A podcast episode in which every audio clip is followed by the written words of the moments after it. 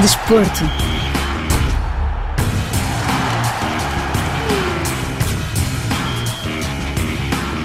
A fase regular da NBA, Campeonato Norte-Americano de Basquetebol, está cada vez mais próxima do fim. Cerca de 56 jogos já foram disputados pelas equipas, num total de 82. A fase regular permite apurar as seis primeiras equipas para os playoffs, enquanto as quatro equipas seguintes disputam um play-in em que duas equipas se vão juntar às seis primeiras. Mas ainda não estamos nessa fase. No que diz respeito às lideranças das conferências, no Oeste são os Nuggets de Denver que lideram, enquanto no leste são os Celtics de Boston. Longe do apuramento estão duas equipas que têm dado muito que falar. O campeão em título, os Warriors de Golden State, nonos na Conferência Este, e os Lakers de Los Angeles, décimos terceiros no leste, num total de 15 equipas. No entanto, são dois clubes que dão que falar devido também às estrelas que têm no plantel.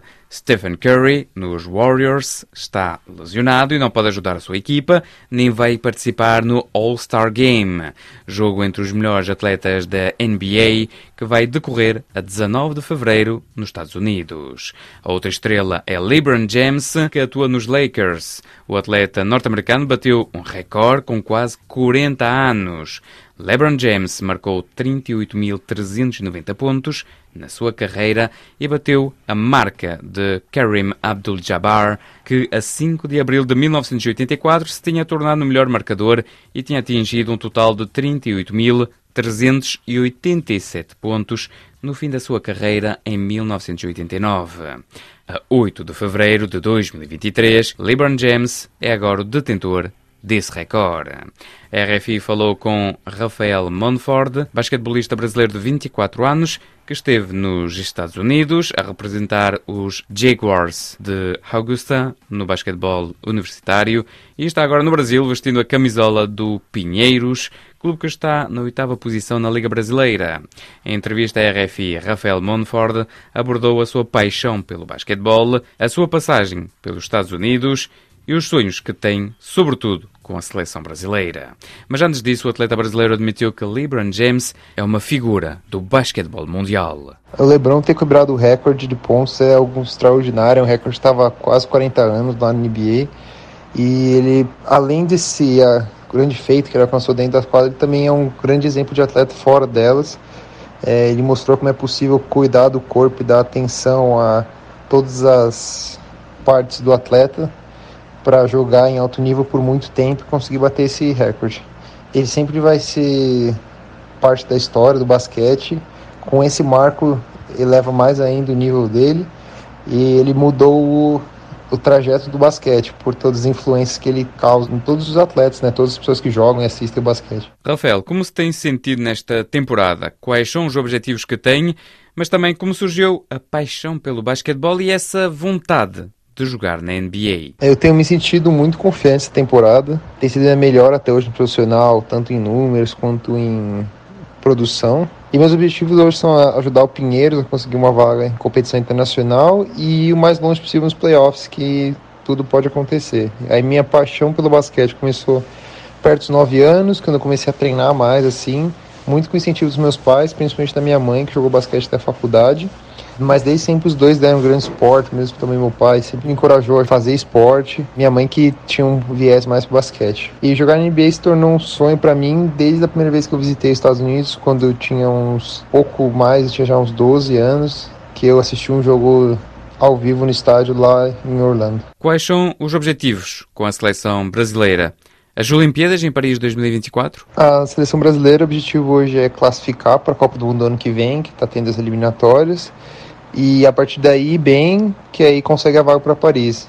E com certeza jogar a Olimpíada é um dos sonhos da minha carreira, um dos objetivos que eu tenho como de vida. Viver nos Estados Unidos, como foi? Como era o cotidiano de um basquetebolista? Os quatro anos que eu fiz faculdade nos Estados Unidos e morei lá foram muito bons para mim, que eu aprendi a me virar sozinho, eu tive contato com outras culturas. Me ajudou a me desenvolver muito como pessoa e atleta. Eu tinha um cotidiano bem corrido, com treinos, com treino individual de manhã, cedinho, antes das aulas. e treino à tarde e academia geralmente pós-aula, se não tivesse uma aula às 6, 7, que aí tinha que ir pro treino e depois ir pra aula. Mas aí de final de semana tinha bastante tempo livre, a gente conseguia fazer, aproveitar um pouco da cidade também, treinar. Então era uma vida bem corrida, mas dá para poder aproveitar bastante, foi muito enriquecedor para mim. Como tem evoluído o basquetebol? Quer seja a nível do nível praticado, mas também em relação ao público. O basquete tem evoluído bastante, cada dia mais os jogadores precisam ser mais completos para se destacarem e o jogo está cada dia mais dinâmico e mais rápido. Em relação ao público, acredito que a popularidade do esporte tem crescido bastante também, principalmente na NBA, em outros países, na Europa, aqui no Brasil, também, principalmente no Brasil, que eu vejo mais, dá para ver como cada vez mais os estádios ficam mais lotados, tem mais gente assistindo, tem mais transmissões e mais públicos em loco. Era Rafael Monford, internacional brasileiro que atua no Pinheiros.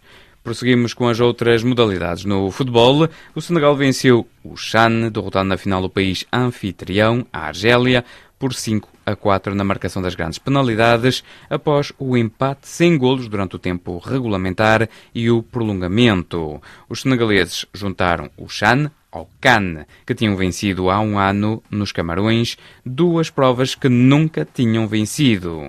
A RFI falou com Kadra Gueye, médio senegalês do Black Bulls, clube moçambicano com o qual se sagrou campeão em 2021 do Moçambola e vice-campeão em 2022. Em entrevista à RFI, Cadre Gay abordou os seus objetivos com o Black Bulls e revelou-nos como chegou ao clube moçambicano. Mas antes disso, afirmou que os triunfos senegaleses são o resultado do trabalho realizado nas academias no país. Meu sentimento era eu estar lá, jogar e ganhar aquele chão também. Era muito importante para mim. Depois eu vou dizer parabéns para todo jogador que estava lá jogar San. Era sonho jogar no equipe do Senegal. Foi uma surpresa para si ver uh, o Senegal vencer na Argélia, ainda por cima na final frente à Argélia? É uma surpresa para mim. É uma grande surpresa para mim. No entanto, esta equipa senegalesa tem mostrado também qualidade, a equipa dita local. Sim, Senegal, eh, no campeonato de Senegal tem muita qualidade, mais que Moçambique, porque lá se jogou bom futebol. Tem muitas condições, tem boas condições também. Tem uma academia como aqui Black Bulls também, uma grande academia, colaborado com Meds, clube grande na Europa. Neste momento, quem domina o futebol eh, africano, podemos dizer que é o Senegal. Após ter vencido o Chan, há um ano atrás tinha vencido o Can. Quer dizer, tanto a nível local sim. como a nível continental com todos os jogadores, o Senegal é quem domina. Sim, sim, é o Senegal que domina, porque agora está a fazer bem mesmo no nível mundial. Mesmo mesmo no foot praia, tudo. Esse ano, 2022, levou tudo. Como é que podemos explicar, Cadre? Porque há alguns anos atrás o Senegal era visto como o país que perdia nas finais. E agora é o país que Sim. vence nas finais. O que é que mudou? Sim, acho que é, aprenderam muito com isso, porque sempre estamos a perder final toda hora, porque era experiência. Agora, Senegal, toda a equipe de Senegal ganharam muita experiência. É isso que mudou tudo. E o Cadre, como é que hum, se sai do Senegal para Moçambique? Eu tinha um agente do Black Bull, se chama Paulo Paiva, está em Portugal. Ele veio lá para assistir um jogo. Ele disse depois a nossa presidente, eu quero três jogadores, quero Cadro, Usman é Njagayada, mas outro não conseguiu vir. Ele diz não quero ir no África. Mas Usman agora está em Portugal. Sou eu que está aqui em Moçambique agora. Quando chegou foi primeiro para o clube do Chibuto. Foi complicado a adaptação ou não? Sim, foi muito complicado para mim, porque é muito difícil adaptar aqui, falar português, era muito difícil. Ninguém me ajudava, estava a ficar sozinho, até ficar no quarto esperar. Era muito difícil naquela época, 2017. Nunca esqueceu aquele ano mesmo, nunca. Não foi fácil para mim. E depois como é que surge essa oportunidade do Black Bulls quando está no clube do Chibuto? Quando o nosso presidente Zunete deixava o Chibuto, ele diz tem que vir comigo aqui, aqui no Black Bull, esse projeto. Aquele ano não foi viajar, eu fiquei aqui, jogar no segunda divisão. Depois subiu a equipa, já continuei aqui no Black Bull mesmo. Subiu à primeira divisão e foi logo campeão de Moçambique. Estava à espera deste sucesso do Black Bulls? Sim, sim. Eu acreditava vou ser campeão, porque temos uma boa equipa aqueles anos. Campeão no ano passado, vice-campeão este ano, o sucesso do Black Bulls está para durar? Está para durar esse ano também, nós queremos ser campeão, mas não vai ser fácil, mas vamos ser campeão esse ano também. Com bom sucesso, ser campeão, levar a Taça de Moçambique, o objetivo é isso. É para vencer ano, é para vencer mesmo. O ano passado houve também uma experiência em Espanha? Foi muito bem para mim, mas aquela equipa não conseguia pôr cadra a jogar, nem conseguiu jogar na equipa B, não sei era o quê. Tinha um problema de visto, visto de trabalho. Se não tem visto de trabalho lá na Espanha, não vai jogar. Então eu voltei aqui para tratar aquele assunto. Eu voltei para lá, faltava dois jogos. Eu joguei um jogo só, nós estamos a ganhar um zero. Depois, foram, só toquei um bola, o jogo acabou. Joguei aquele jogo só, não consegui jogar mais jogo, mas aprendeu alguma coisa saímos campeão da terceira divisão da Espanha e era isso. Mas aquela experiência também me deu muito porque não conseguiu mostrar meu talento lá não foi fácil também, doeu muito. Cadro, eu queria falar um pouco de si. Como é que surgiu a paixão pelo futebol quando estava no Senegal? Eu comecei a jogar no fut praia, no praia assim. Tem um treinador me chamou, você tem que deixar o fut praia e vir no campo começar a jogar. É meu treinador se chama Gorambai. Depois já comecei a jogar no fut provincial assim. Depois entrei em uma academia se chama Dargate, aquela academia. Depois comecei a jogar. Não foi complicado, mas não habituava jogar com bota. O problema era isso que foi complicado. E a que idade disse eu quero ser profissional ou pelo menos quero viver disto? Eu sempre estava a dizer, meu amigo, se não ganha dinheiro até 25 anos, vou deixar futebol, porque era minha ambição isso. Se não comer o dinheiro do futebol até 25, vou deixar fazer outra coisa. Então, até 2017, eu tinha 19 anos, já viajei para Moçambique. Mas se não tivesse sido futebolista, o que é que teria feito? Eu, minha família, tudo são pescadores até meu pai são pescadores. Vou pescar,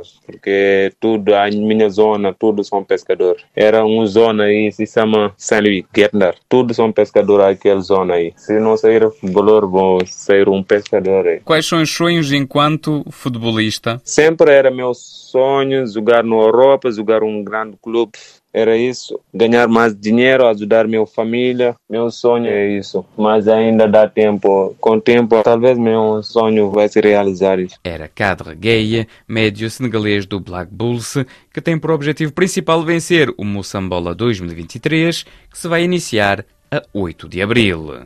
Chegamos assim ao fim deste magazine de esporto. Até breve.